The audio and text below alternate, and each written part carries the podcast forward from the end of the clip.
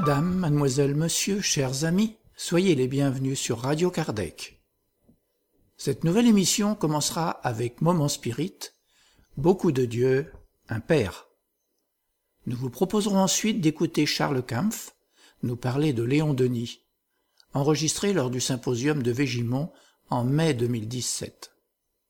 Nous continuerons avec Ève et le chapitre 29 de nos solars, cette psychographie de Chico Xavier avec l'esprit André Louis qui nous fait découvrir ce monde spirituel par sa propre expérience. Et aujourd'hui, nous écouterons la vision de Francisco. Nous vous proposerons ensuite une causerie du Césac avec Jan van Gansberg. Ne vous mettez point en peine pour avoir de l'or. Puis, ce sera le moment de la philosophie avec Delphine, qui développera le spiritisme explique, questionne et libère. Et nous donnerons la parole à Jean-Pierre pour la partie qui concerne l'étude du nécessaire et du superflu.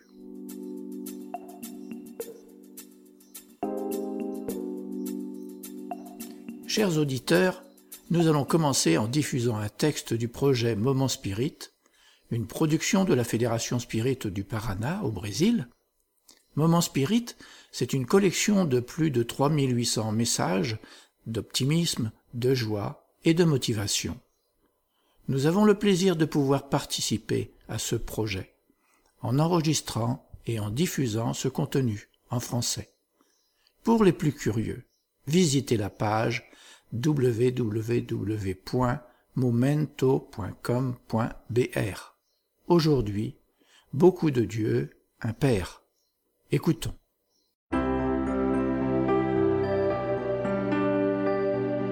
Et maintenant à l'antenne, Moment Spirit, le programme qui amène le spiritisme dans votre demeure.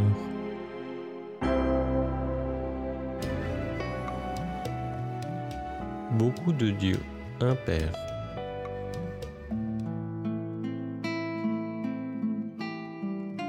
Dans l'Antiquité, beaucoup étaient des dieux.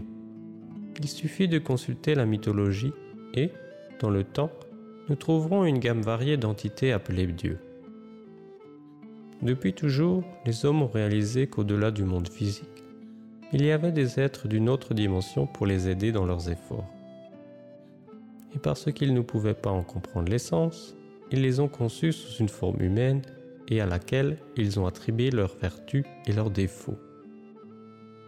De cette façon sont apparues de nombreuses versions de tous ces dieux, en charge des diverses missions. En écoutant les bruits retentissants des cieux, ils imaginèrent quelqu'un qui frappait sur une immense enclume avec un énorme marteau, et ainsi apparut Thor, dieu du tonnerre sur la mer qui les vainquait tant de fois, prenant des vies précieuses, avec ses caprices de marée, de vagues énormes, de tempêtes, ils mirent un être qui présidait tout cela, capricieux, Neptune. Et parce que les journées défilaient sans qu'ils ne puissent arrêter les heures, ils imaginèrent un dieu qui aussi présidait ceci, Saturne, qui dévorait ses propres enfants. Réalisant encore que ces actions étaient toujours soutenues par des êtres invisibles, ils commencèrent à leur donner des noms et à les invoquer pour leurs activités. Et apparurent Hermès, dieu du commerce, Apollon, dieu de la médecine, Athéna, déesse de la sagesse, Vénus, Diane, Eros, dieu de l'amour. Pour chaque activité, un dieu protecteur. Mais au-dessus de tous était le dieu des dieux, Zeus, habitant de l'Olympe grec, appelé Jupiter dans la mythologie romaine.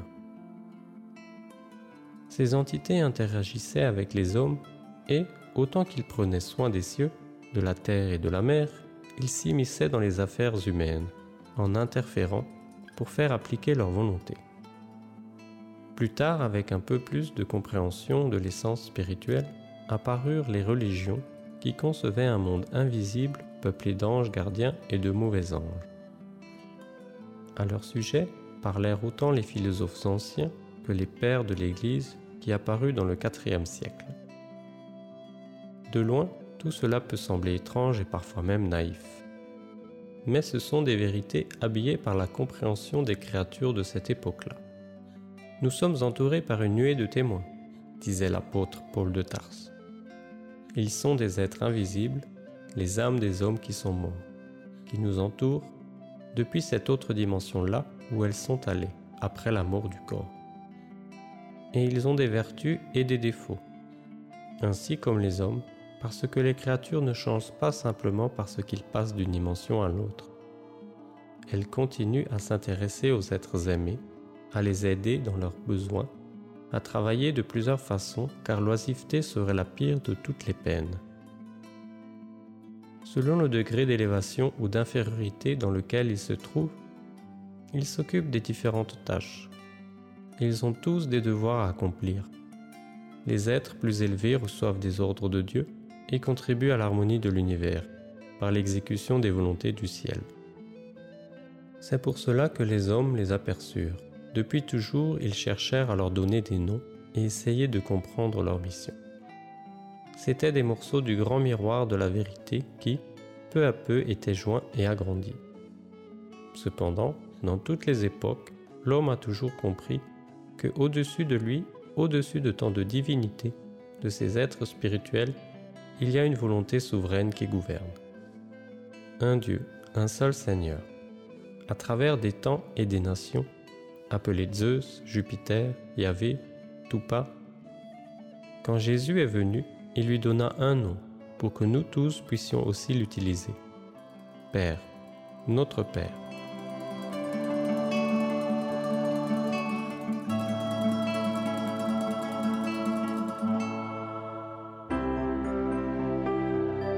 Ainsi se termine un autre épisode de Moment Spirit offert par livraria mundo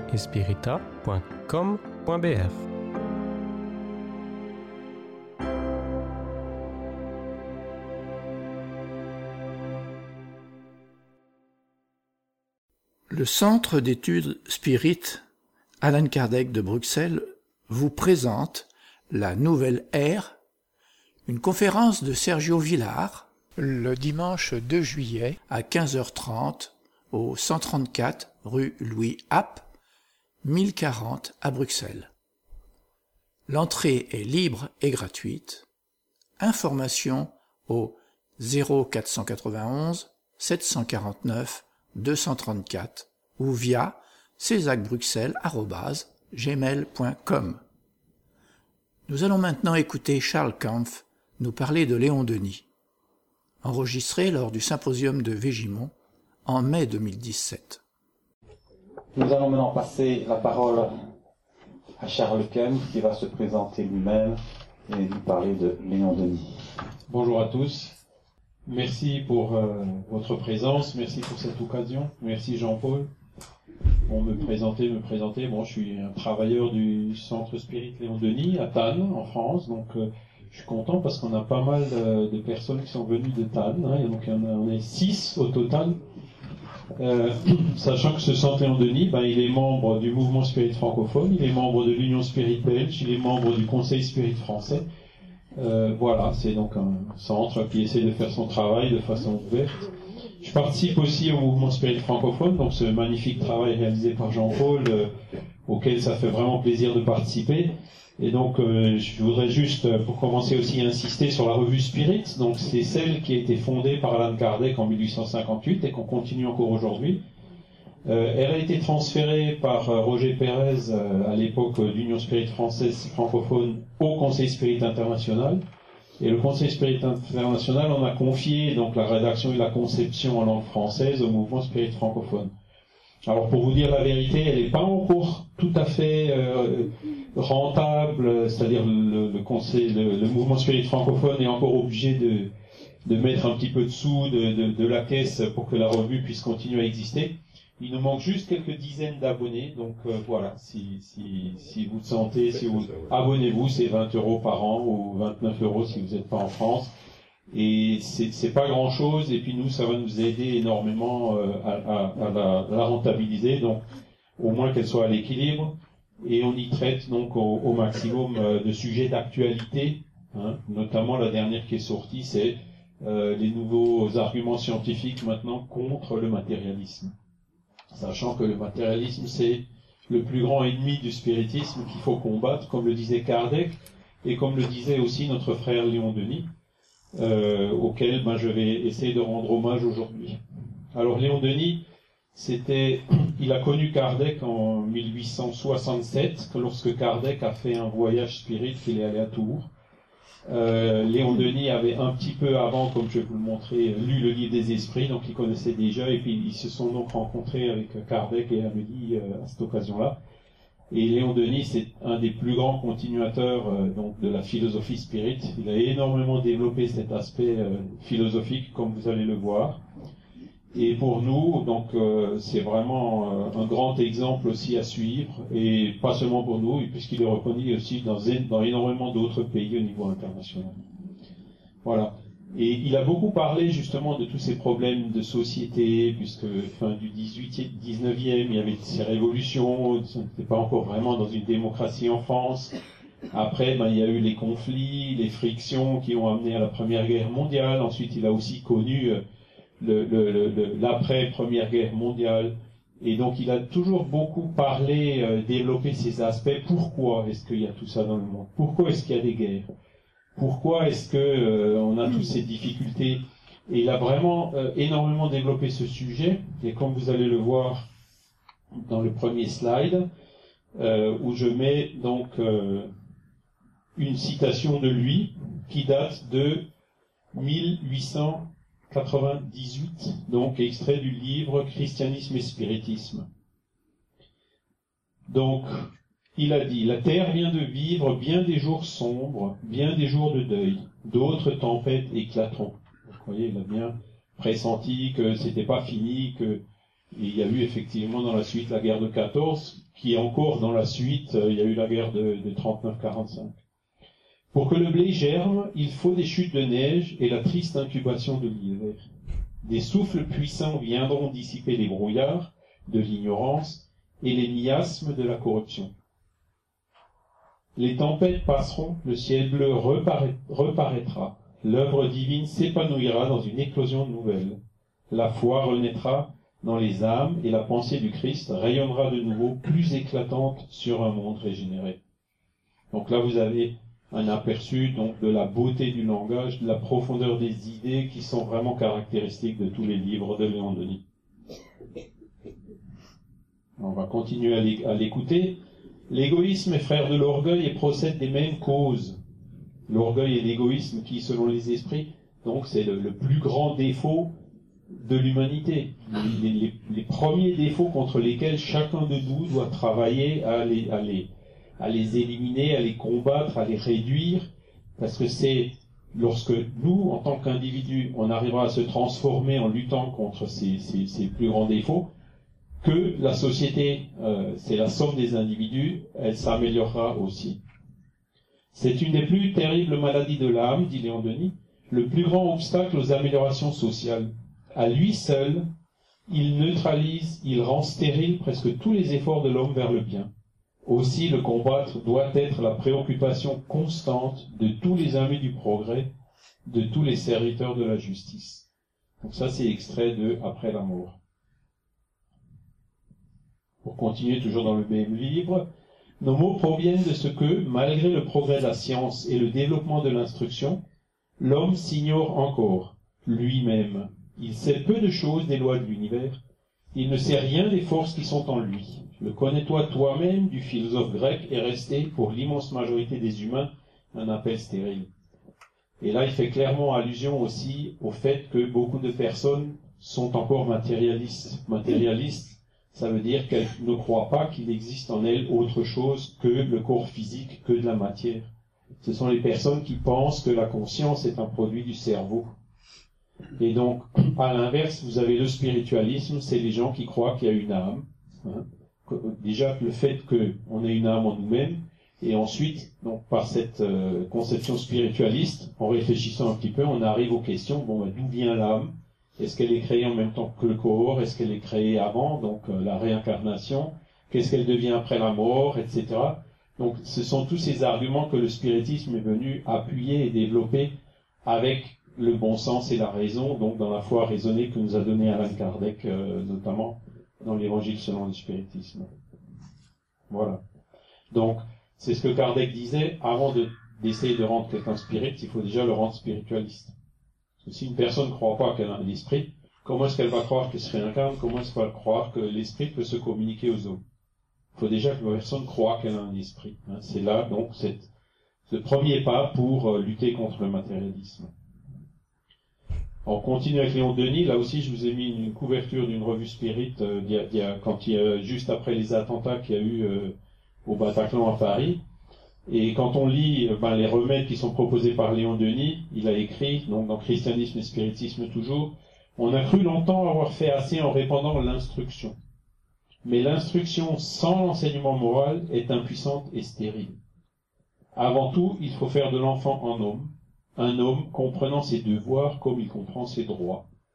Et voyez, là aussi, il a repris, donc, il développait ces idées d'Alain Kardec, qui dit que l'éducation, c'est plus que l'instruction. L'instruction, ben, c'est le français, c'est les mathématiques, c'est la physique, euh, etc. Mais l'éducation, c'est plus que ça. L'éducation, c'est aussi euh, de, donner aux enfants de, ce sens du bien et du mal, comme nous l'avons expliqué Yann ce matin, depuis petit pour que donc il y ait cette éducation morale qui se fasse en parallèle avec cette éducation, cette instruction qui ne couvre que l'intellect. Donc il faut éduquer. Éduquer, ça se fait avec l'intellect et aussi avec le cœur. On continue encore sur les remèdes proposés par Léon Denis. Les précepteurs de l'humanité ont donc un devoir immédiat à remplir, c'est de remettre le spiritualisme à la base de l'éducation de travailler à refaire l'homme intérieur et la santé morale. Il faut réveiller l'âme humaine, endormie par une rhétorique funeste, lui montrer ses pouvoirs cachés, l'obliger à prendre conscience d'elle-même, à réaliser ses glorieux destins. Donc ça, extrait du problème de l'être et de la destinée. Vous voyez, donc euh, vraiment cette, euh, ce fort conseil donc euh, d'introduire le spiritualisme, les notions de l'âme très tôt dans l'éducation. Voilà, sans la discipline morale que chacun doit s'imposer, les libertés publiques ne sont qu'un leurre. On a de l'apparence, on n'a pas les mœurs d'un peuple libre. La société reste donc exposée par la violence de ses passions et l'intensité de ses appétits à toutes les complications, à tous les désordres.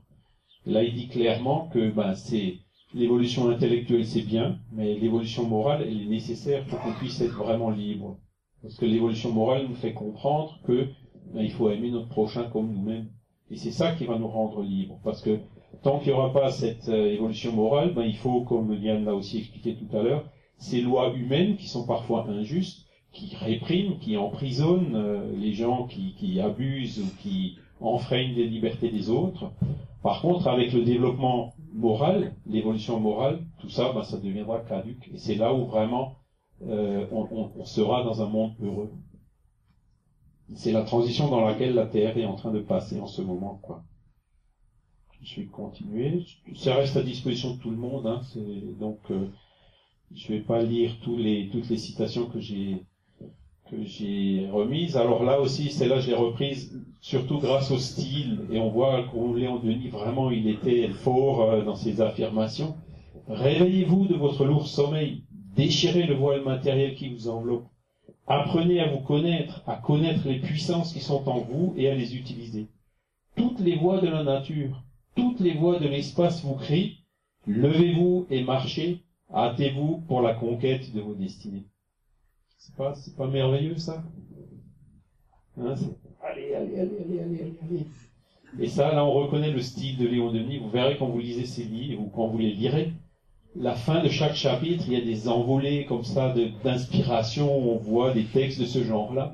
Et c'est ça qui fait qu'on en a parfois la larme aux yeux en, lisant ces livres, tellement c'est fort et tellement c'est beau. Toujours problème de l'être et de destinée. L'amour sauvera le monde. Sa chaleur fera fondre les glaces du doute, de l'égoïsme, de la haine. Il attendrira les cœurs les plus durs, les plus réfractaires. Vous voyez aussi la beauté du langage, le langage imagé qu'il utilise. Quoi.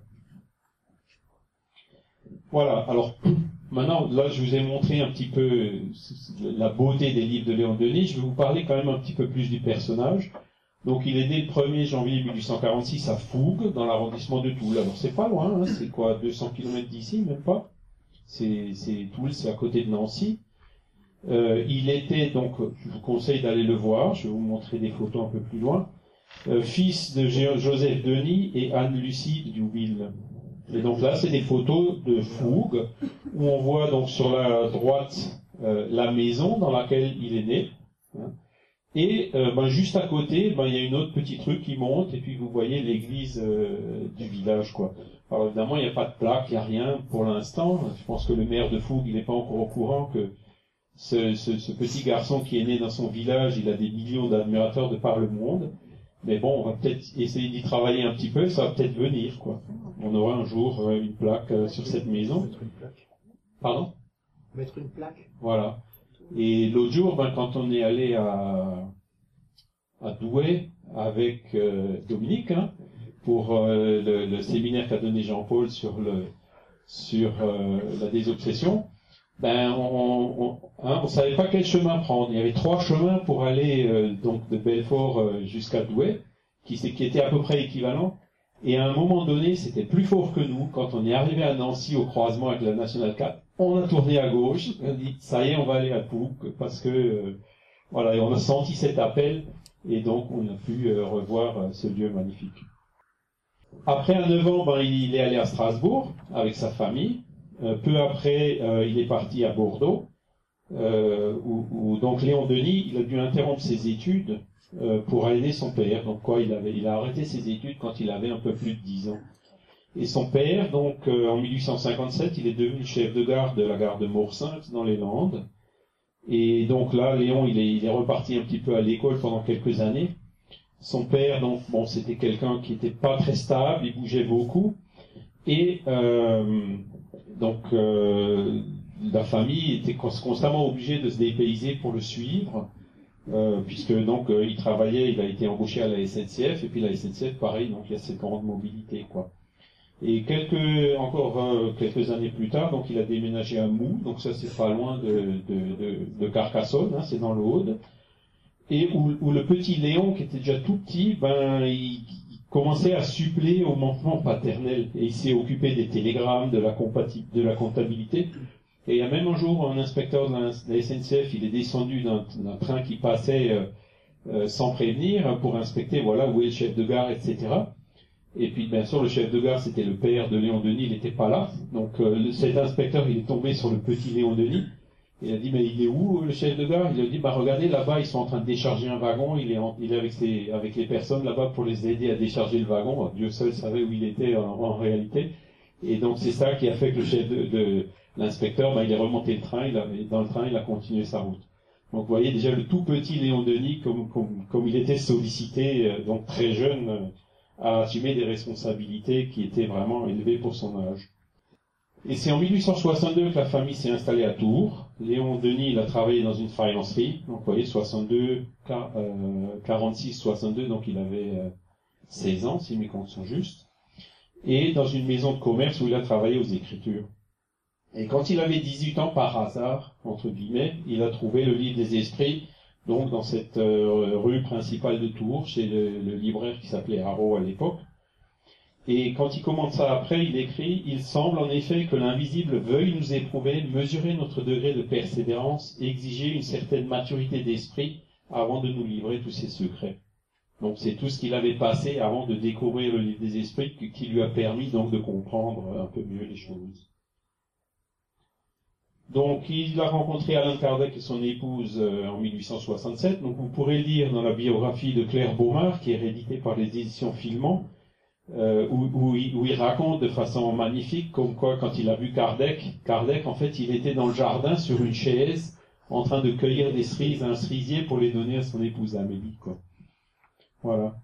Et donc peu après, il y a eu le, la fondation à Tours de, du groupe de la rue du Cygne, où Léon Denis était devenu secrétaire, il participait aussi aux activités médiumniques, c'était un peu le départ de sa pratique.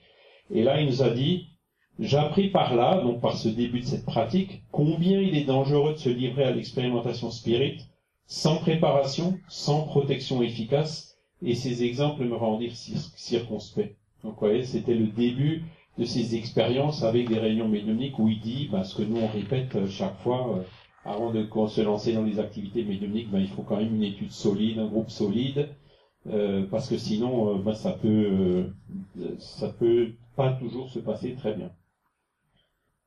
28 octobre, 26 octobre 1868, il est initié à la loge des démophiles de Tours, dans le 28. Donc, vous voyez, là, j'ai le, le, le, registre, la copie. Donc, ça, c'est un chercheur brésilien qui nous a aidé à le trouver. Il était franc-maçon. Il est rentré chez les francs-maçons. Et cette image que vous voyez là, qui est bien connue de lui, on le voit donc avec euh, le costume, les habits francs-maçons à cette époque-là. Il y a eu la guerre de 1870, il a été appelé comme réserviste à La Rochelle, et là aussi, lui témoigne en disant, dans l'espace de six mois, je devins successivement sous-officier, major, sous-lieutenant, et je serais encore monté en grade si la peine était survenue. Et là, il explique, euh, toujours dans la biographie, que il a clairement senti que dans une vie passée, il était militaire, et c'est pour ça que, ben, il, en fait, euh, dès qu'il est rentré de nouveau dans ce milieu-là, sa progression elle été fulgurante, mais il a dit ça c'est pas ma mission dans cette vie, c'est pour ça que ben, après la guerre il a arrêté et il n'a pas continué sa carrière militaire parce que c'était pas ce qu'il devait faire dans cette vie. 1883, ben, il quitte la loge des démophiles. Donc là aussi, on a, on a, on a retrouvé le registre, hein, comme vous le voyez euh, ici. Hein. Alors pourquoi il les a quittés? C'est parce que à l'époque, le Grand Orient euh, au nom de la liberté de croyance, a retiré la notion de Dieu du credo de base des francs-maçons du Grand Orient, en leur disant chacun est libre de croire ou de ne pas croire en Dieu. À évidemment, il n'était pas trop d'accord avec ça. Et là, pareil, je vous ai mis donc dans la grande énigme, il y a une citation. Hein, Dieu est inconnaissable dans son essence, dans ses profondeurs intimes, mais il se réveille par toute son œuvre dans le grand livre ouvert sous nos yeux et au fond de nous-mêmes. Et un autre livre de, de Denis qui est magnifique, c'est La Grande Énigme. C'est un livre qui est pratiquement consacré à Dieu et à l'univers. Et là-dedans, on voit vraiment donc cette force avec laquelle et tous ces arguments qui nous qui nous apportent pour vraiment qu'on se dise effectivement quand on raisonne dans la logique par la force des choses, on est forcé même en utilisant le raisonnement d'arriver à cette nécessité de, Dieu. Voilà quelques livres. Donc, 1880, euh, il a commencé Tunis, l'île de Sardaigne, Mille Sainte Catane et Giovanna. Alors, de ces livres-là, je ne sais plus lequel. Il me semble que c'est celui de Tunis et l'île de Sardaigne. On l'a pas encore retrouvé. Donc, si jamais quelqu'un euh, pourrait savoir euh, où on pourrait trouver ce livre, ben, c'est bienvenu. Giovanna, on l'a retrouvé. Le médecin de Catane, pareil. Donc, les deux premiers, on on, les a pas encore retrouvés. 1885, c'est le pourquoi de la vie. Donc, le vrai d'un premier livre spirit, je vous mets chaque fois une petite euh, citation. Hein. C'est à vous, ô mes frères et sœurs en humanité, à vous tous que le fardeau de la vie a courbé, à vous que les âpres luttes, les soucis, les épreuves ont accablé, que je dédie ces pages. En 1885, donc euh, deux ans après la formation de l'Union Spirit française, il est devenu vice-président, donc aux côtés de Gabriel Delanne, hein, qui était président. 1889, euh, il a participé au congrès Spirit International à Paris, euh, pour lesquels, donc, euh, vous voyez, il a été félicité. il était encore assez jeune à l'époque, donc, mais il a fait une, une apparition et un travail très brillant lors de ce congrès. 1890, c'est après la mort, donc ça, c'est pareil, c'est un livre magnifique. Qui sait qu'il n'a pas encore lu? Franchement, je, je, vous dis, ça, ça vaut, c'est c'est un livre qui fait vraiment énormément de bien. il, est, magnifique. Euh, je vous encourage vraiment à le lire. Il a été best-seller à l'époque. Il a été best-seller à l'époque. Il a eu des, vous le verrez plus tard, dans des plusieurs rééditions. Vous l'avez, je pense, sur la table là derrière, édité par les éditions Filmant. Et il doit nous en rester encore quelques-uns des éditions Vermeer, donc euh, vous pouvez vous le procurer sans problème. Et tout ça, évidemment, c'est en téléchargement libre sur Internet, sur le site de l'Encyclopédie Spirit, fait par le LMSF, www.spiritisme.net. Voilà, on a refait le site récemment, et entre, parmi les quelques centaines de livres, il y a tous les livres de Léon Denis sur ce que vous pouvez télécharger gratuitement. Euh, 1890, ben, il ferme le groupe euh, rue de Rempart à Tours. 1898, c'est Christianisme et Spiritisme. Donc je ne vais pas vous relire euh, la citation, mais on les a déjà vus. Donc là, vous voyez sa photo euh, quand il avait à peu près à, cette époque où il a écrit ces livres-là. Et donc ça, c'est une photo où on voit Léon Denis avec sa mère, qui s'appelle, qui s'appelait donc Lucie Denis, euh, et donc qui vivait encore à la fin, au début du 19e siècle. Et on voit donc le, le fils qui prend bien soin de sa maman. Euh, voilà les autres livres, dans l'invisible, 1903, problème de l'invisible, donc dans l'invisible, il parle de la médiumnité. Le problème de l'être et de la destinée, pareil, pour les personnes qui souffrent, le pourquoi de la douleur, etc. C'est un livre qui est vraiment magnifique et très consolateur. La grande énigme qui parle de Dieu. Jeanne d'Arc médium, où il a fait une étude très approfondie sur Jeanne d'Arc et donc les phénomènes médiumniques qui ont entouré euh, son histoire. Le monde invisible et la guerre juste après la guerre de 14, socialisme et spiritisme, donc c'est paru dans la revue Spirit, mais là aussi c'était le début, euh, donc la, révolution russe, etc., où il a, où il a vraiment écrit, euh, pris position par rapport à ça. En 1925, il était président du Congrès Spirit International à Paris. En 1927, il a publié Le génie celtique, et c'est donc le 12 avril 1927, donc il y a 90 ans, un peu plus, qu'il est retourné dans la patrie spirituelle. Donc, vous voyez ici une photo de lui en 1925 au Congrès, donc deux ans après sa désincarnation. Et là, je vous ai mis aussi une photo d'un hommage qu'on a rendu, c'était fin mars, hein, où on était à Tours, il y avait les journées Alan Kardec, mais on a aussi tenu toutes les, tous les présents, donc une cinquantaine de personnes, sont venus dans le cimetière La Salle à Tours, autour de sa tombe, donc euh, pour lui rendre un hommage. Alors, nouveauté, là aussi, euh, merci Jean-Paul, merci au mouvement spirit francophone, donc il vous en a parlé ce matin, c'est ce, livre qui en fait est une biographie romancée de Léon Denis. Il a été écrit par euh, une personne qu'on connaît bien parce qu'elle habite à Schlierbach, donc pas loin de chez nous, qui s'appelle Lucette D'Amico, qui est venue dans notre groupe Atan euh, ben, tout de suite au début des années 2000, fin même des années 1990, et qui a toujours senti une forte affinité pour Léon Denis, au point où elle a voyagé, ben, elle était à Moursinx, elle était à Mou, elle était à, à, Fougue, et elle a fait énormément de recherches euh, donc euh, concernant Léon Denis qu'elle euh, met dans ce livre. Donc ce sont des éléments complémentaires par rapport à ses biographies. Et ce qui l'a motivée, en fait, c'est parce qu'elle pense qu'elle est la réincarnation justement d'un moment de Léon Denis. Alors vous verrez, c'est une biographie romancée euh, il y a des choses euh, donc très au niveau de la famille, de, donc des, des, antécédents de, de Léon Denis, notamment son oncle qui était la guerre avec Napoléon, qui a connu la Bérésina et tout ça. Vous verrez, c'est très très intéressant. Donc livre qui maintenant est à votre disposition grâce au mouvement spirit francophone. Alors le Brésil, je vous ai dit que Léon Denis n'était pas apprécié qu'en France, ben voyez. Après la mort, 110 000 exemplaires. Pourquoi de la vie 72 000, 75 000, etc. Et donc ça, c'était en 1991. J'ai pas eu les statistiques plus récentes. Mais en gros, il y a déjà plus d'un million de livres de Léon Denis qui ont été vendus rien qu'au Brésil. Et les Brésiliens, c'est pas les plus grands admirateurs de Léon Denis. Les Argentins ou certains Hispaniques l'admirent encore beaucoup plus fort. C'est vraiment des, ils sont, ils sont, hein, c'est des, des, fans de Léon Denis, quoi. Mais ça, ça me fait chaque fois, ça me met la larme, les larmes aux yeux quand j'arrive là-bas, quand je les entends parler avec tellement d'amour euh, de Léon Denis. Je me dis, ce serait bien qu'en France on, on puisse le considérer au moins aussi fort, parce que franchement, c'est magnifique. Même à Cuba, hein, à Cuba euh, aussi, ben, ce sont des admirateurs de Léon Denis. Ces livres ont donc été traduits en portugais, beaucoup en espagnol.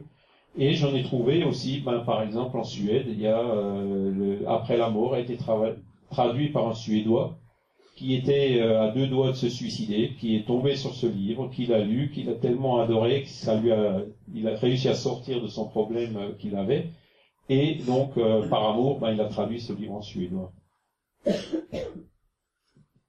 Alors il y a aussi un grand chercheur à qui je voudrais rendre hommage ici, c'est Eduardo Carvalho Monteiro euh, j'ai eu l'immense chance de le voir euh, au congrès de Paris en 2004 hein, pour euh, le bicentenaire d'Alain Kardec, le congrès mondial, où il a donné une conférence.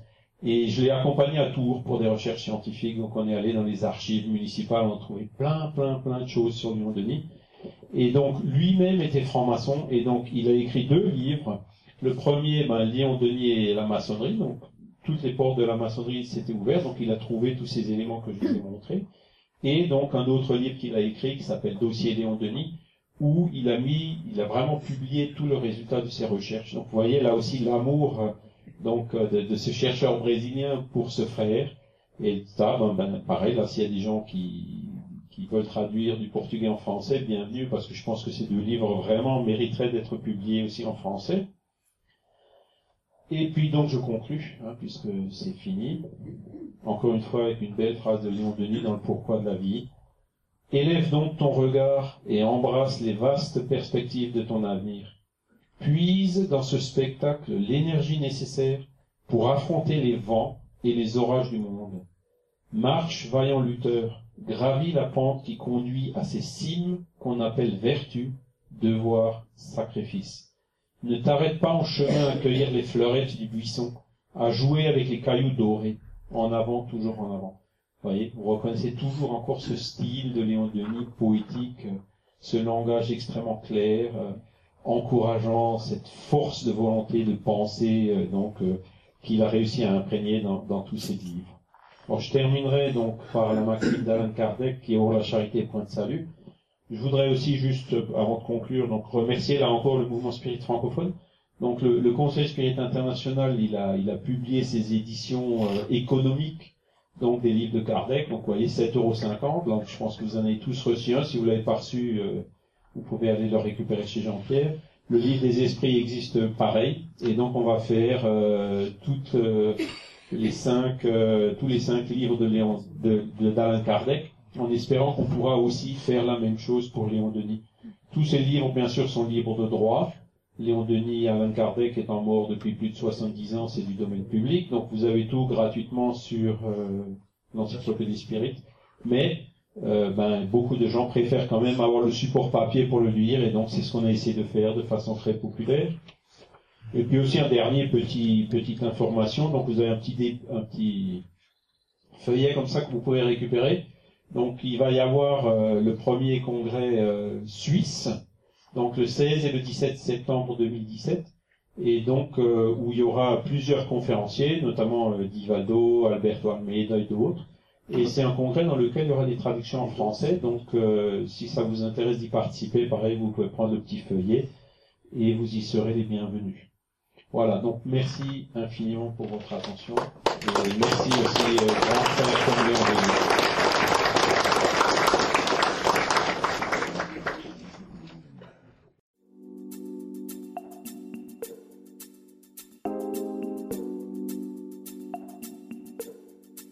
Nous allons maintenant retrouver Ève qui aborde le chapitre 29 de nos solars, la vision de Francisco. Nos chapitre 29 La vision de Francisco Pendant que Narcissa consolait le malade affligé, je fus informé qu'on m'appelait au téléphone. C'était Laura qui demandait des nouvelles. Effectivement, j'avais oublié de la prévenir quant aux décisions qui avaient été prises pour le travail nocturne. Je m'en suis excusé et lui ai brièvement raconté la nouvelle situation. De l'autre côté du combiné, la mère de Lysias semblait exulter, partageant mon juste contentement. Au terme de notre courte conversation, elle me dit bienveillante. Très bien, mon fils. Passionne-toi pour ton travail. Enthousiasme-toi pour le service utile. Ce n'est qu'ainsi que nous contribuerons à notre édification éternelle. Mais souviens-toi aussi que cette maison t'appartient. Ces paroles m'emplirent de nobles stimulations. Retournant au contact direct des infirmes, je notai que Narcissa luttait héroïquement pour calmer un jeune homme qui révélait de singulières perturbations. Je cherchai alors à l'aider. Le pauvre ami, les yeux perdus dans le vague, criait craintivement. Aidez-moi, pour l'amour de Dieu, j'ai peur. Peur. Et le regard hagard de ceux qui ressentent de profondes sensations de terreur, il ajouta. Sœur Narcissa, là-bas, il vient ici, le monstre. Je sens à nouveau les vers. Pas lui, pas lui, libérément, ma sœur. Je ne veux pas. Je ne veux pas. Restez calme, Francisco, lui demanda la compagne des infortunés. Vous allez vous libérer, posséder une grande sérénité, une grande allégresse, mais cela dépend de votre effort. Imaginez que votre esprit est une éponge imbibée de vinaigre. Il est nécessaire de rejeter la substance acide. Je vous aiderai à le faire. Mais le travail le plus intense vous revient. Montrant de la bonne volonté, le malade se calma pendant qu'il écoutait les concepts amicaux, mais redevint aussi pâle qu'avant, s'abandonnant à de nouvelles exclamations. Mais regardez bien, ma sœur, il ne me laisse pas. Il a déjà recommencé à me tourmenter. Regardez, regardez. Je le vois, Francisco, répondit-elle, reconnaissant les faits, mais il est indispensable que vous m'aidiez à l'expulser. Ce fantôme diabolique, ajouta-t-il en pleurant comme un enfant, créant un courant de compassion. Confiez en Jésus et oubliez le monstre, disait la sœur des malheureux avec piété. Je vais vous faire des passes et le fantôme nous fuira. Et elle lui expliqua les fluides salutaires et réconfortants. Manifestant une immense joie dans le regard, Francisco la remercia. Maintenant, dit-il, une fois l'opération magnétique terminée, je suis plus tranquille. Narcissa ajusta les oreillers et demanda ce qu'une personne lui apportât de l'eau magnétisée. L'exemple de l'infirmière m'était des plus profitables. Le bien, comme le mal, exerce de toutes parts une mystérieuse contagion. Observant mon sincère désir d'apprendre, Narcissa s'approcha un peu plus, se montrant disposée à m'initier au sublime secret du service. À qui se réfère le malade? demandai-je impressionné. Est-il attaqué par quelque ombre invisible à mes yeux? La vieille travailleuse des chambres de rectification sourit avec bienveillance et dit Il s'agit de son propre cadavre. Comment cela? m'écriai-je horrifié. Le malheureux était excessivement attaché à son corps physique, et il vint à la sphère spirituelle suite à un désastre fruit de la plus complète imprudence. Pendant de nombreux jours, il est resté auprès de sa dépouille, dans la tombe, sans se conformer à la nouvelle situation.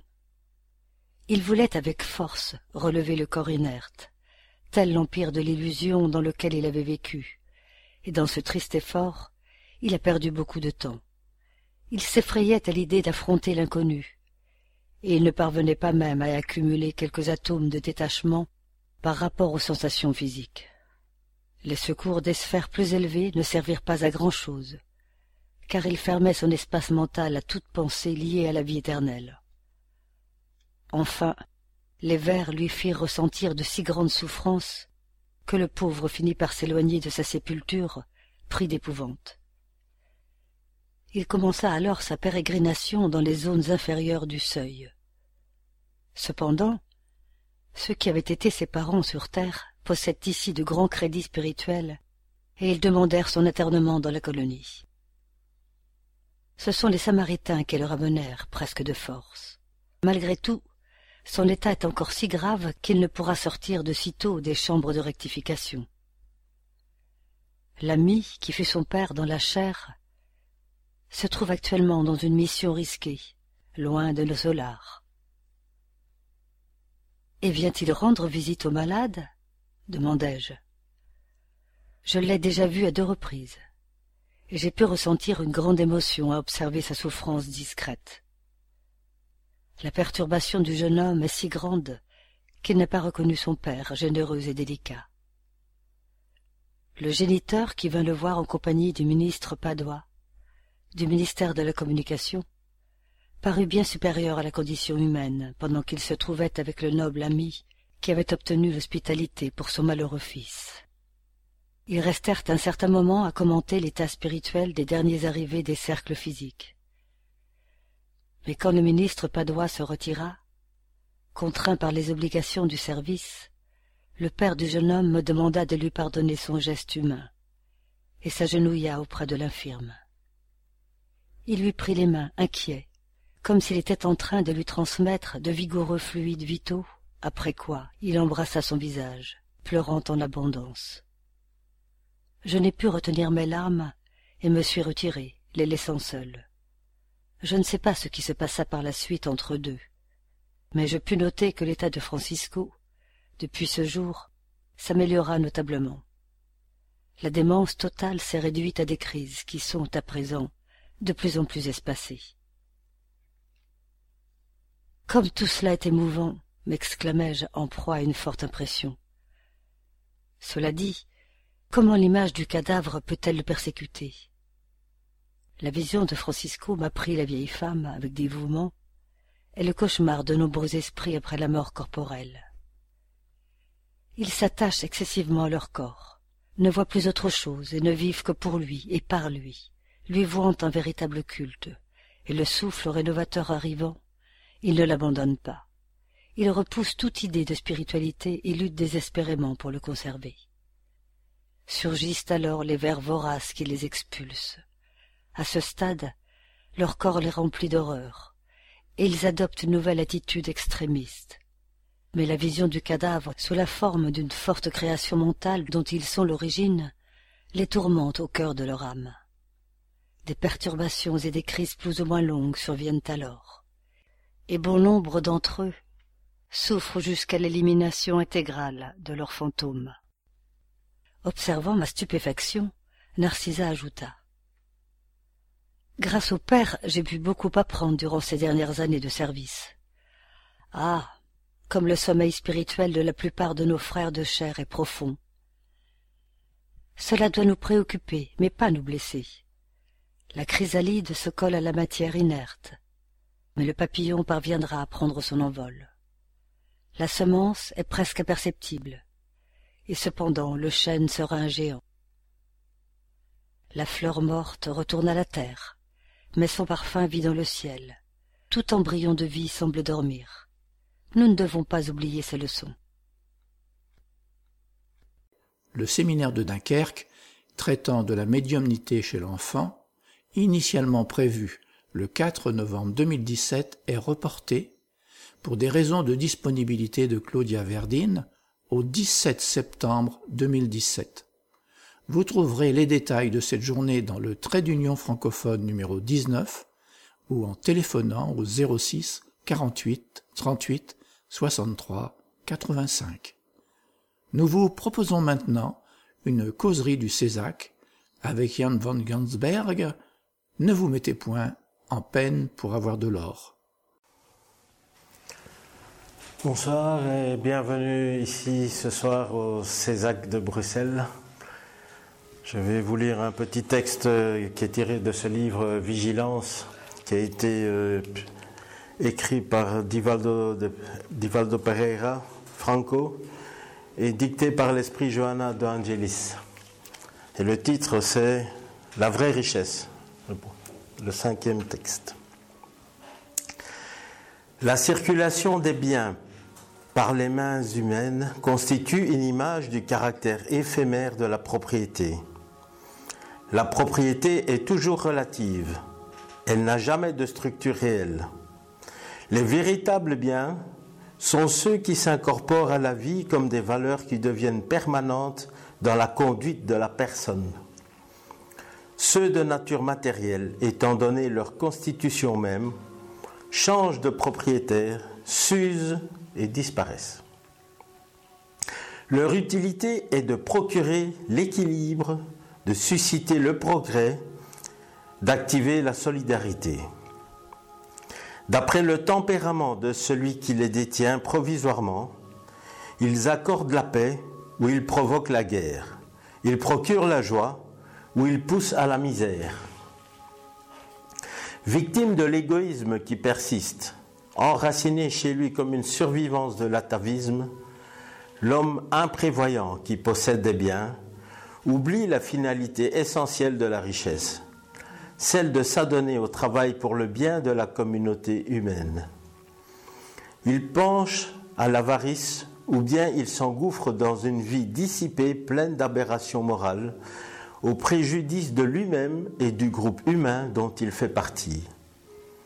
Étant donné que l'organisation physique est éphémère, tout ce qui se rapporte à elle présente la même caractéristique.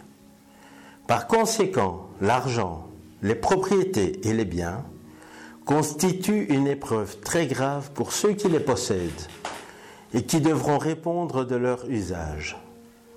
Ce ne sont pas les trésors, les valeurs qui doivent être jugées du point de vue de l'éthique, mais ceux qui en sont les dépositaires. L'argent qui corrompt est le même qui élève des gens et qui sauve des vies quand il est bien placé.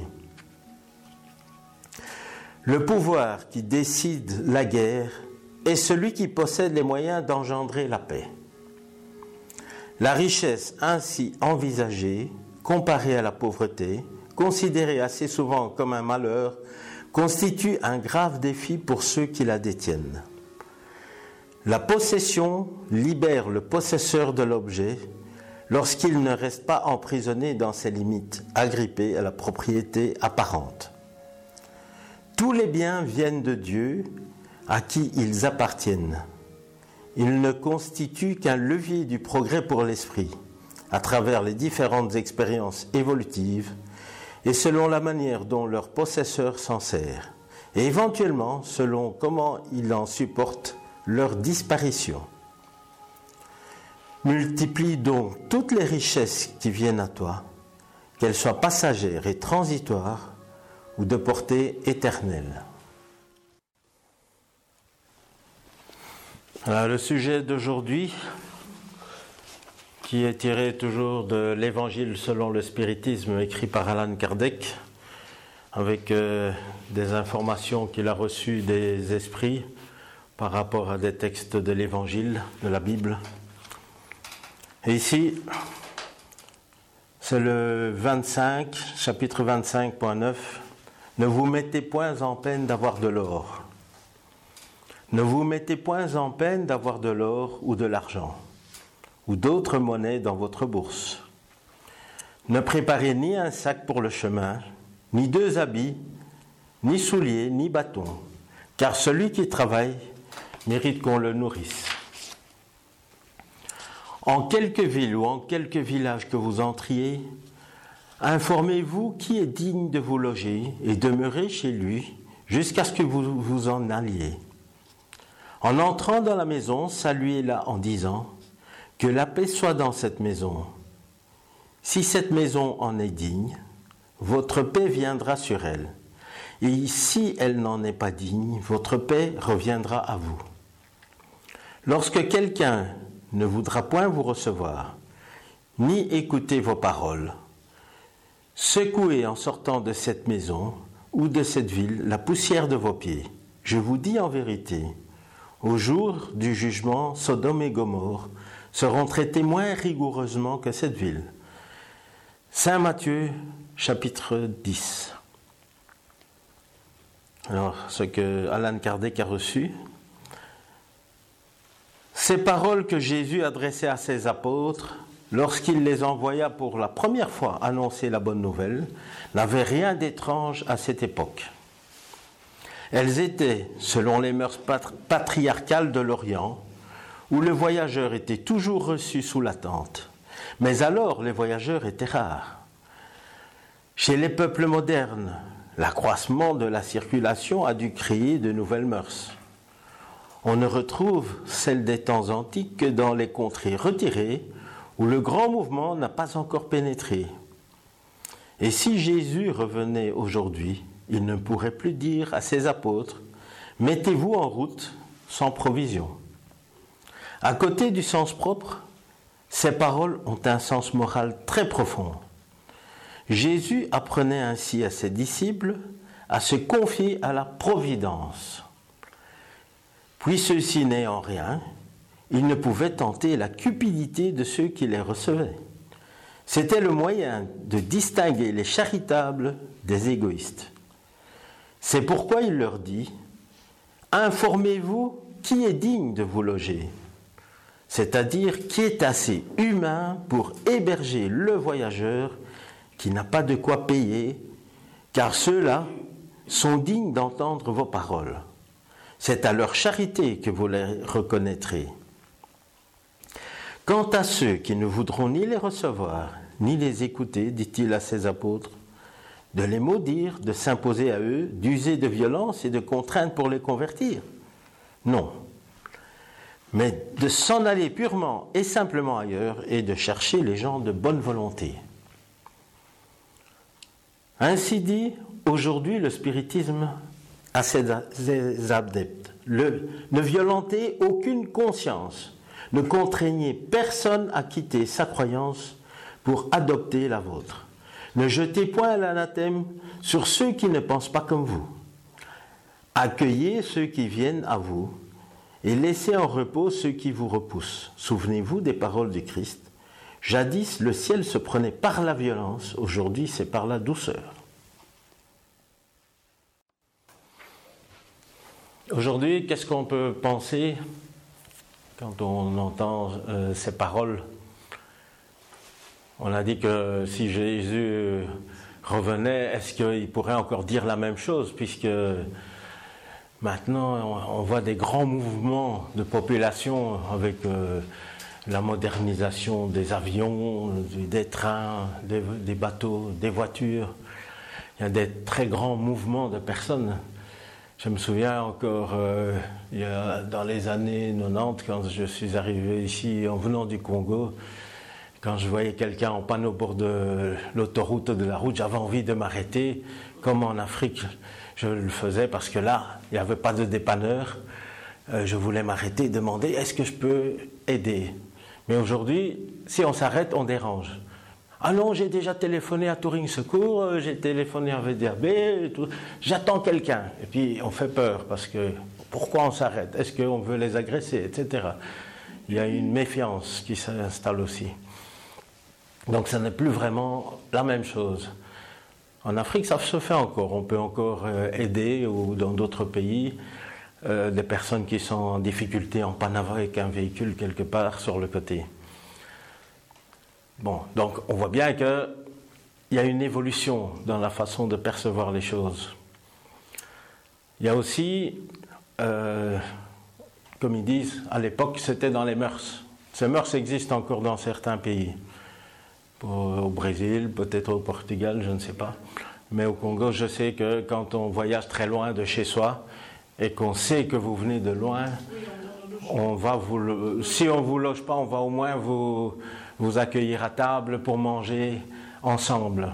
Et on ne voudra même pas que vous partiez. Vous, avez, vous voulez visiter, vous voulez vous promener, voir la région. On dit non, non, restez encore, restez encore, logez encore ici à la maison, restez.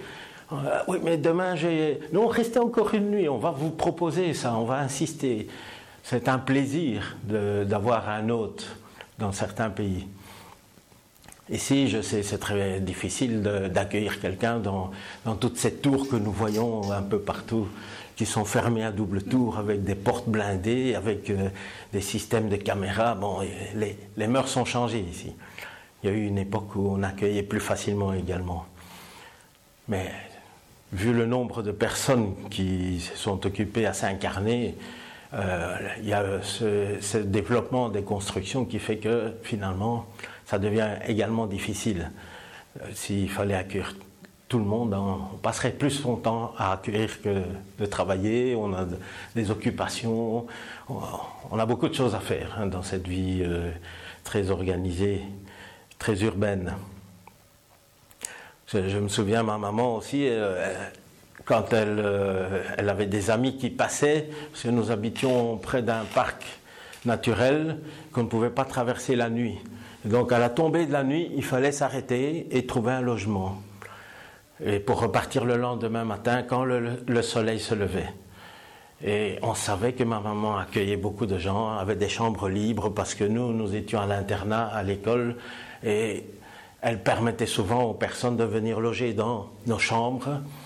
Et donc les, personnes arrivaient là, oui, ah, c'est bientôt la nuit. Vous pouvez loger si vous voulez. Il savait bien qu'elle allait le proposer, mais bon, elle le faisait avec plaisir.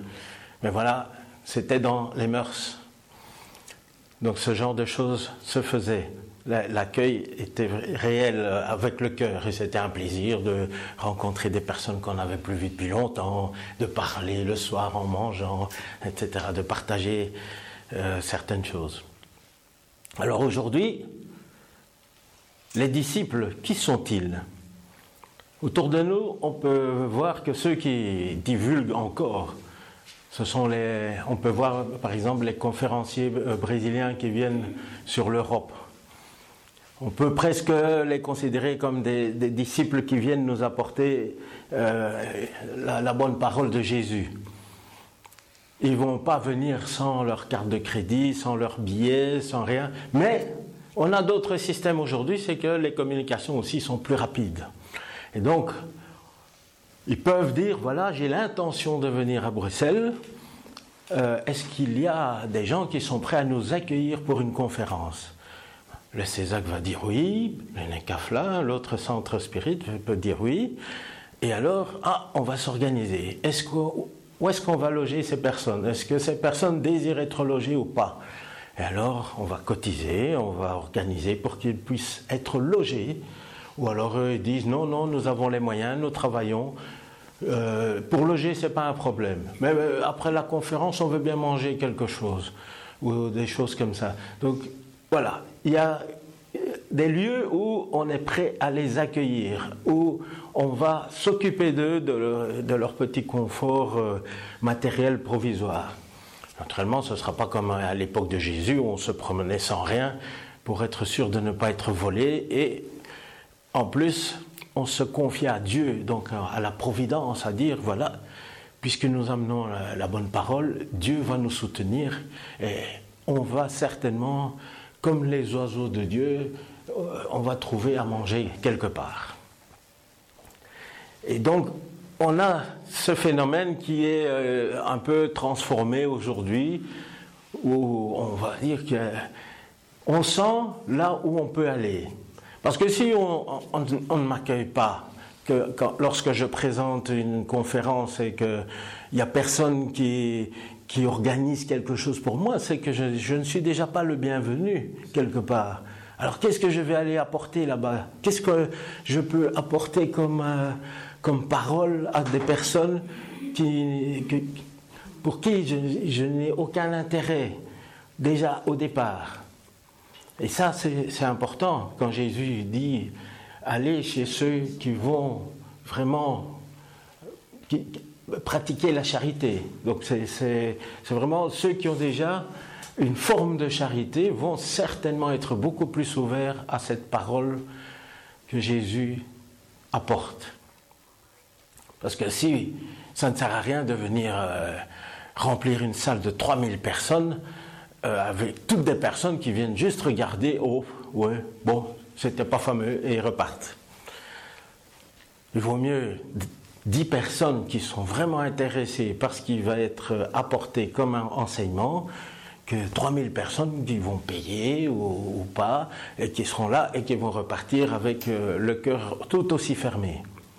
Et ça, c'est un peu la façon dont Jésus il dit de, de sentir qui est prêt à écouter sa parole. Et je pense qu'aujourd'hui, c'est un peu la façon euh, dont tous ces euh, conférenciers brésiliens sont accueillis ici en Europe.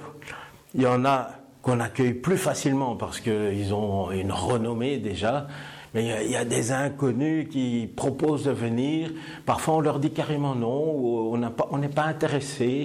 Et ils viennent en Europe, hein, ils viennent quelque part, ils donnent des conférences quelque part.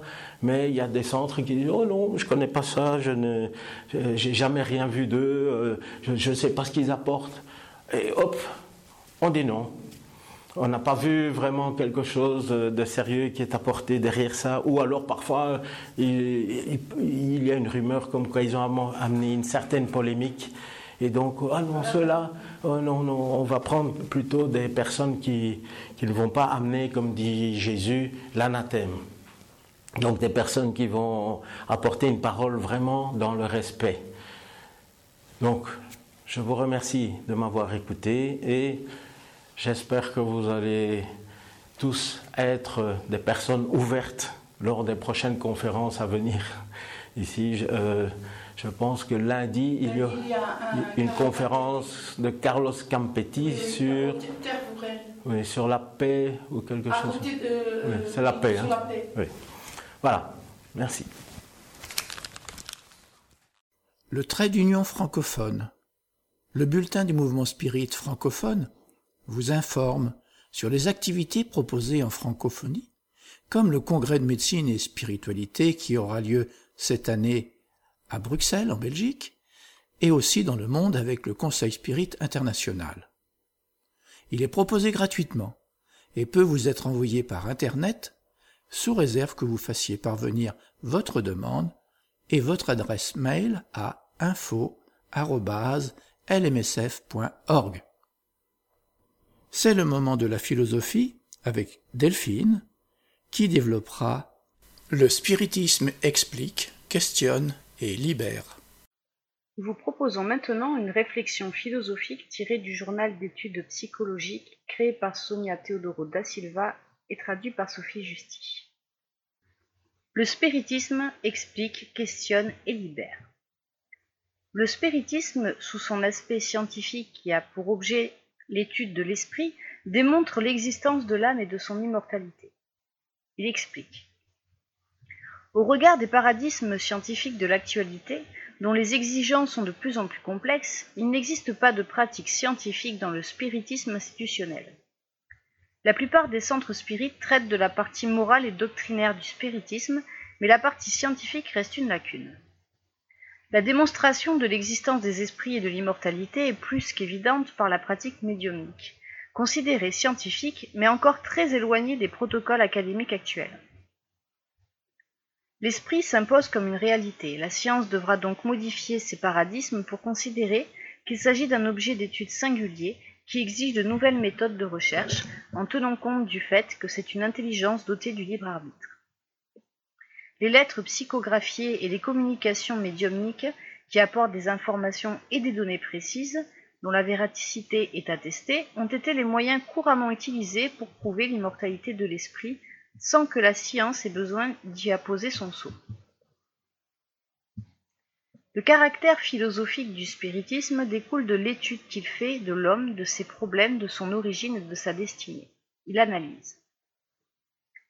La dimension philosophique du spiritisme est de loin la plus documentée puisque la littérature spirit, qui discute les sujets ayant trait à l'être humain, ses origines, sa structure psychologique, sa destinée et le sens de sa vie est très vaste.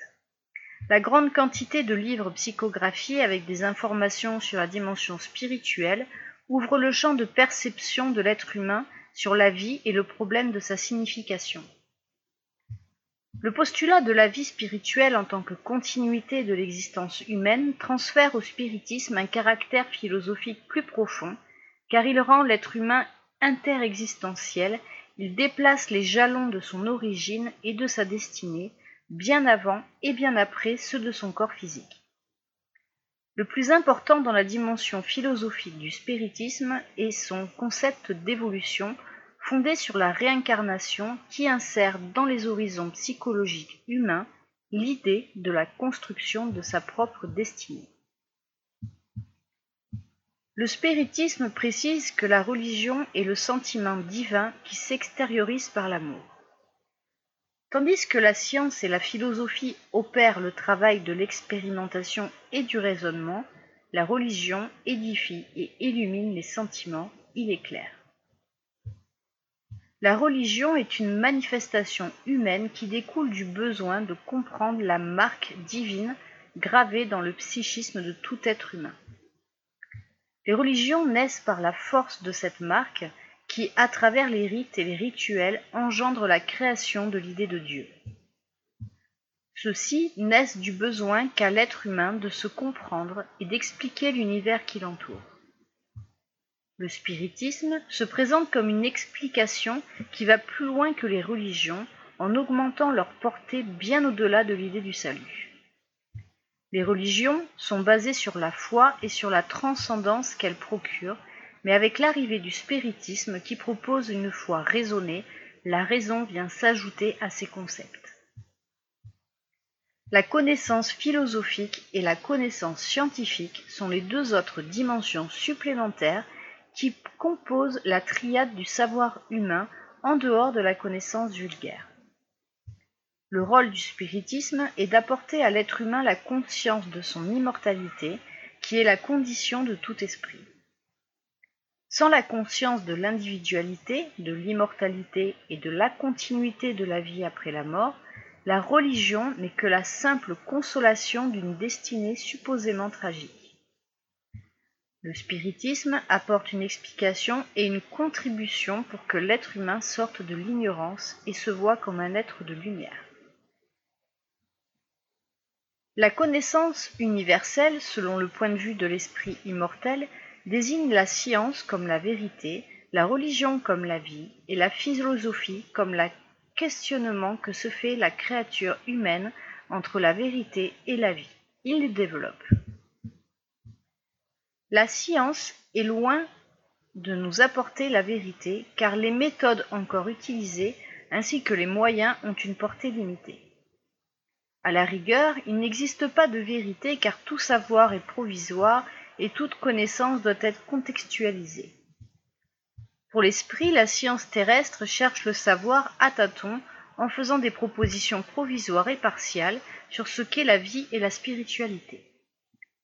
Même si leur rôle est important pour que l'esprit apprenne à concevoir la divinité, les religions s'occupent encore d'attirer le plus grand nombre d'adeptes et de sauver les créatures humaines des monstres et des figures imaginaires qu'elles ont elles-mêmes créées.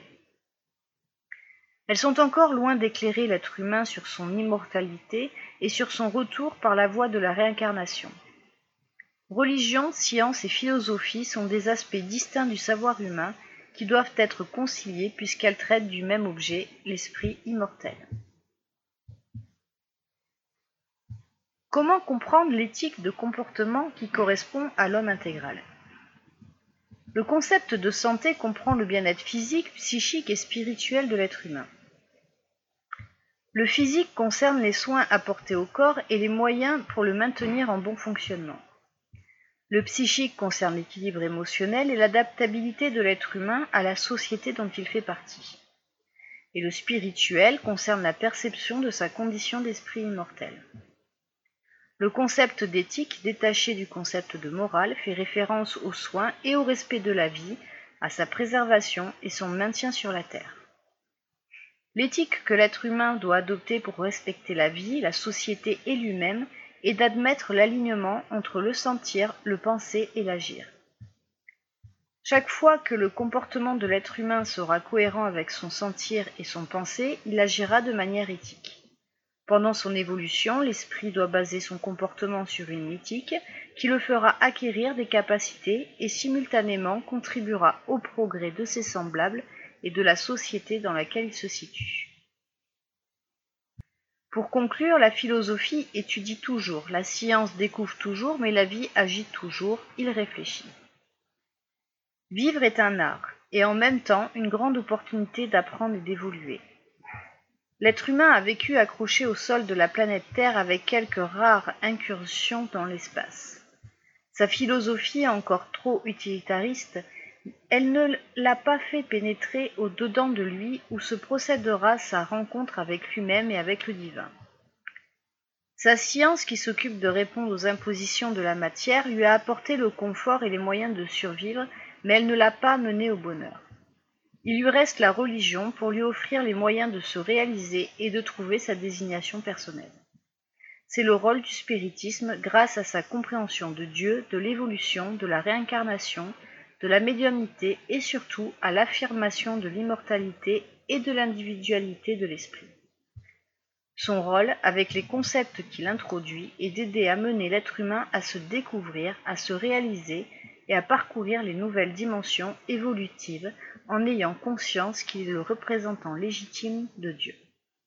Signé Adeuner Novaes, psychologue. Le dixième congrès de médecine et spiritualité aura lieu les 28 et 29 octobre 2017 à Bruxelles, en Belgique. Nous aurons comme intervention lors de ce congrès homéopathie et spiritisme par le docteur Maria Alice Gomez, les expériences personnelles d'un médecin spiritiste, le docteur Carlos Robera Oliveira, le bonheur et la santé, l'épreuve scientifique, avec le docteur Leonardo Machado, la recherche scientifique sur la vie après la mort, une analyse de la littérature médicale, par le docteur George Daher. Changement émotionnel et cognitif liés au stress, avec le docteur Antonia Marilene. Expérience anomale et synchronicité par le docteur Gelson Luis Roberto. L'ensemble par le docteur Maria Paula Costa et Silva.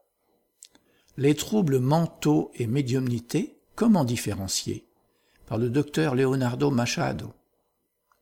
Narcisse et les défis de l'ego avec le docteur Luis Roberto. Le sens de la vie chez les malades en psychiatrie avec le docteur Olfa Manjouj. Pour inscription et renseignements, le site Maintenant, nous allons retrouver Jean-Pierre pour la partie qui concerne l'étude du nécessaire et du superflu. Bien chers auditeurs, bonjour. Au cours de la dernière émission, nous avions parlé de l'instinct de l'intelligence. Nous poursuivrons aujourd'hui en traitant du nécessaire et du superflu. Loi de destruction et loi de conservation, quatrième partie. Le nécessaire et le superflu. La double nature de l'homme, corps et esprit, lui impose d'entretenir la vie dans son double aspect. Mais la majorité des habitants de cette planète ne se préoccupent que de la matérialité de la vie, reléguant et négligeant, par ignorance ou indifférence, les valeurs spirituelles. Cependant, le Créateur a doté tous les êtres vivants, particulièrement l'homme, des instincts et de l'intelligence appropriés à la préservation de la vie, en leur donnant les moyens d'y parvenir. Tout ce dont l'homme a besoin pour la préservation de la vie se trouve sur la terre. La prévoyance et la sagesse divine sont admirables et se manifestent dans la nature afin de pourvoir à tous les besoins de l'homme, primitif ou civilisé, à toute époque. D'un côté, toutes les ressources naturelles à la portée de la créature, dans l'atmosphère, dans le sol, dans les eaux et dans les entrailles de la terre de l'autre la nécessité de l'effort, du travail, de l'utilisation de l'intelligence, de la lutte contre les éléments pour jouir des moyens de préservation.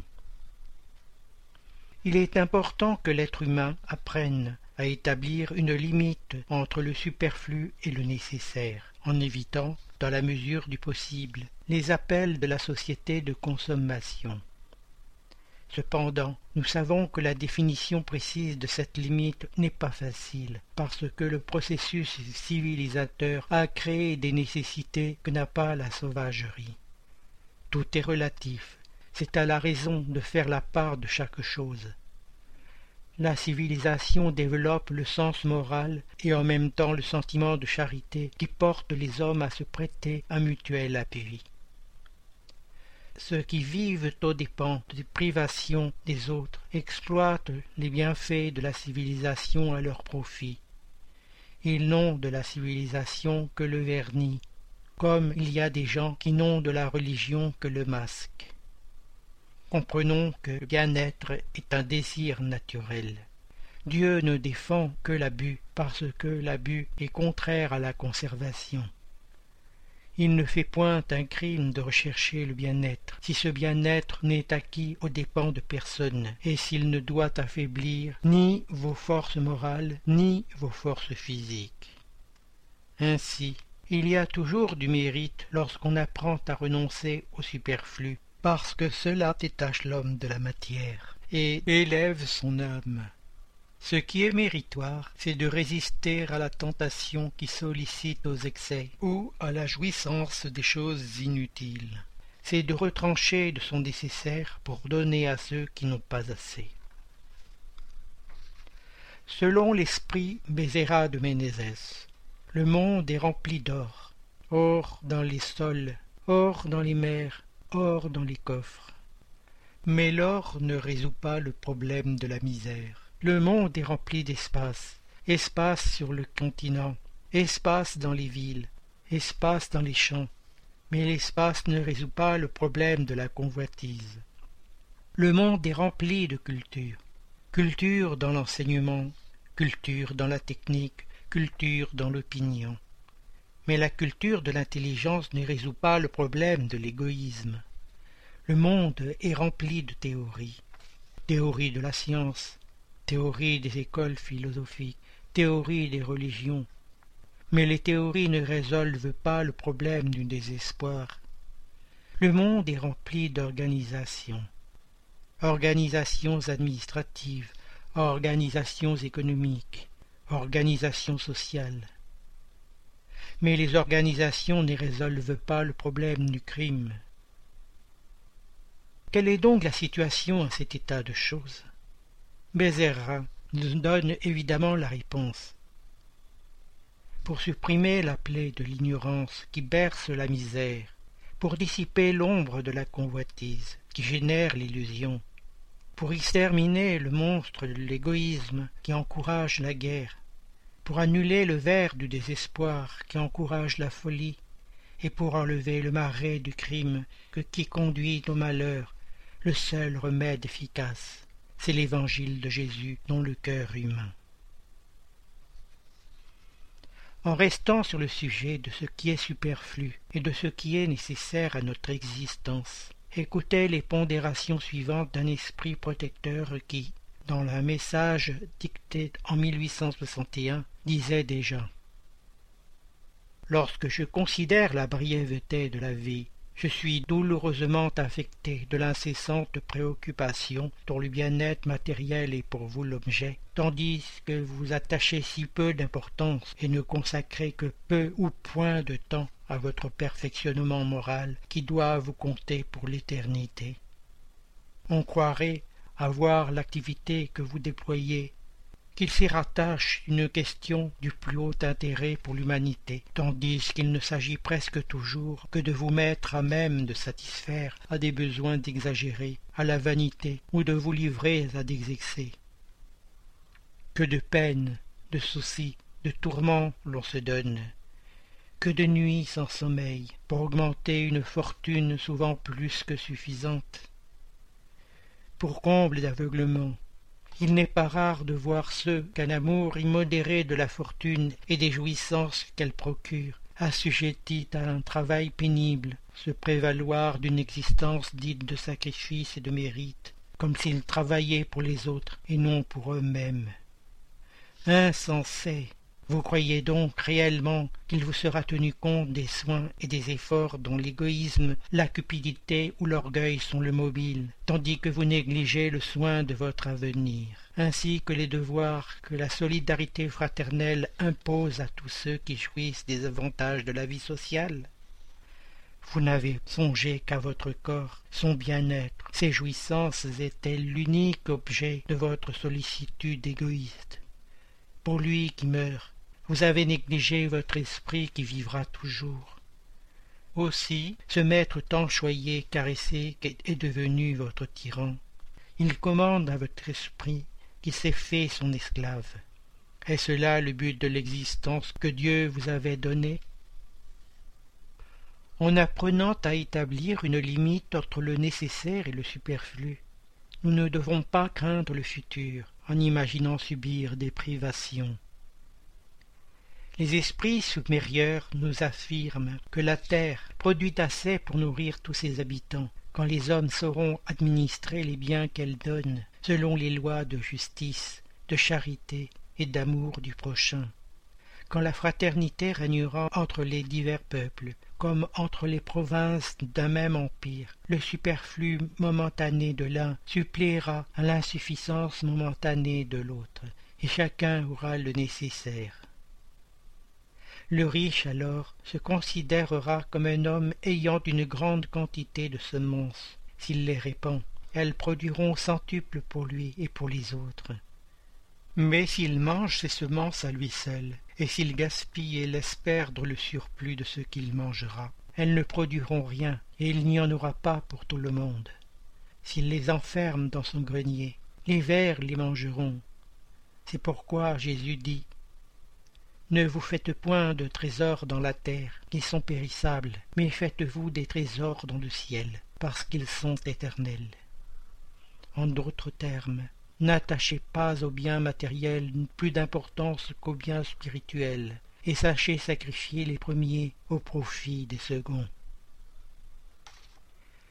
En considérant l'importance de notre bonheur spirituel, nous devons faire quelque chose pour éduquer nos impulsions de consommation, maîtrisant notre désir de possession et d'accumulation de biens.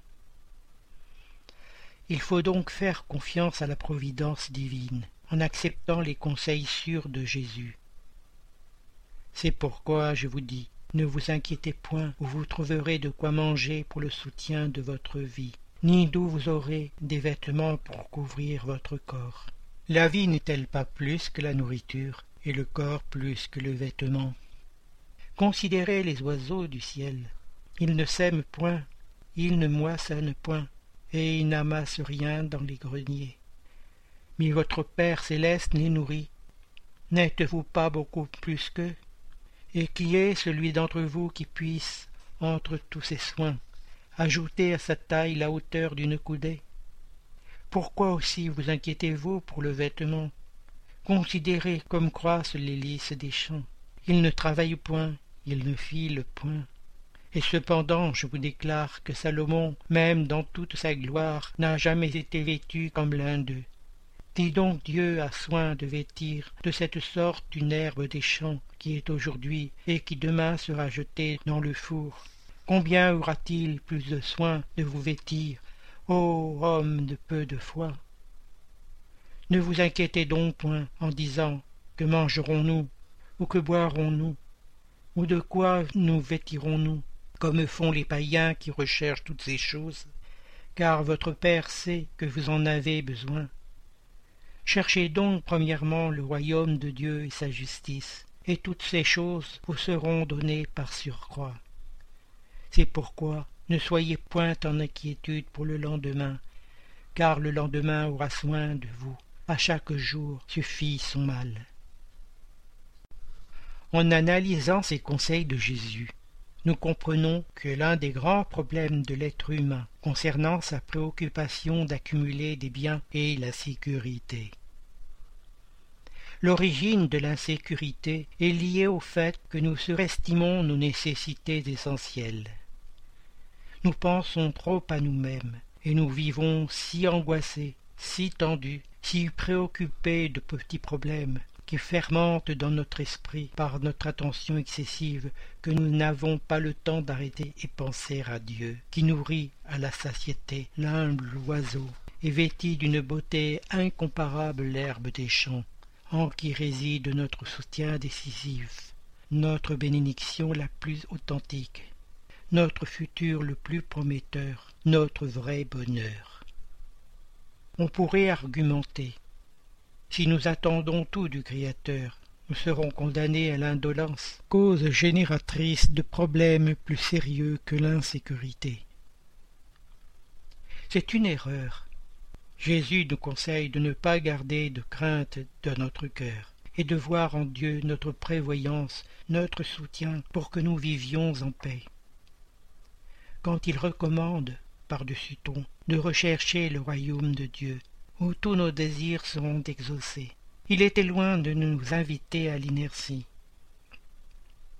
Le royaume étant un état d'esprit, une sorte de nettoyage et de mise en ordre de notre foyer mental. Il est évident qu'il ne s'agit pas d'un travail pour l'indolent, car cela exige une forte discipline intérieure, un travail intense d'auto-rénovation, une lutte exhaustive contre toutes nos tendances inférieures. Pour vivre le message évangélique, il faut profiter de la bénédiction du temps en valorisant les occasions qui se présentent. À chaque jour, explique le maître, suffit sa peine. Celui qui s'inquiète beaucoup du futur compromet le présent. C'est aujourd'hui notre occasion la plus authentique d'apprendre et de travailler, de servir et d'édifier. Nous présentons ci-après quelques conseils suggérés par l'esprit André-Louise. Ces conseils peuvent nous servir de guide pour aider à l'éducation de notre anxiété de consommation et d'accumulation de biens, afin que nous puissions investir avec plus de sécurité dans notre croissance spirituelle. Ne faites pas de votre foyer un musée. Un ustensile inutile à la maison sera utile chez quelqu'un d'autre. Le détachement commence par les petites choses, et l'objet conservé inutilement dans un coin de la maison sonde les sentiments de l'habitant. La vraie mort commence dans la stagnation. Celui qui fait circuler les empreintes de Dieu renouvelle son propre chemin. Transformez les objets inutiles en forces vives du bien. Débarrasser du placard à provisions les aliments oubliés pour leur distribution fraternelle aux compagnons à l'estomac vide. Vérifiez l'armoire en libérant les cintres des vêtements que vous ne portez plus et transmettez-les aux voyageurs dénudés du chemin. Donnez les paires de chaussures en trop aux pieds nus qui marchent tout autour. Éliminez du mobilier les objets excédents pour augmenter la joie des habitations moins heureuses. Secouez les affaires rangées dans les tiroirs ou la cave, en donnant une application aux objets sans usage personnel. Transformez en patrimoine d'autrui les livres couverts de poussière que vous ne consultez plus, en les adressant aux lecteurs sans ressources. Inspectez votre sac en donnant un peu plus que les simples engagements de la fraternité, en montrant de la gratitude envers le surcroît de la miséricorde divine. Prévenez-vous aujourd'hui contre le remords de demain. L'excès de notre vie crée la nécessité de notre semblable. Chers auditeurs, l'émission se termine. Nous demandons au Centre Spirit francophone de bien vouloir nous faire parvenir les informations que nous pouvons relayer, activités, dates, conférences, etc., par mail à l'adresse radio.lmsf.org. C'est avec plaisir que nous en informerons les auditeurs. Vous pouvez aussi aller sur les différents sites du mouvement Spirit francophone et y trouver des informations et renseignements grâce aux liens qui existent sur le site www.lmsf.org. Chers auditeurs, nous sommes heureux d'avoir passé quelques instants ensemble et comme chaque année au mois de juillet et août, il n'y aura pas d'émission nouvelle. Nous reprendrons donc le 1er septembre, et en attendant, nous vous disons à bientôt sur Radio Kardec.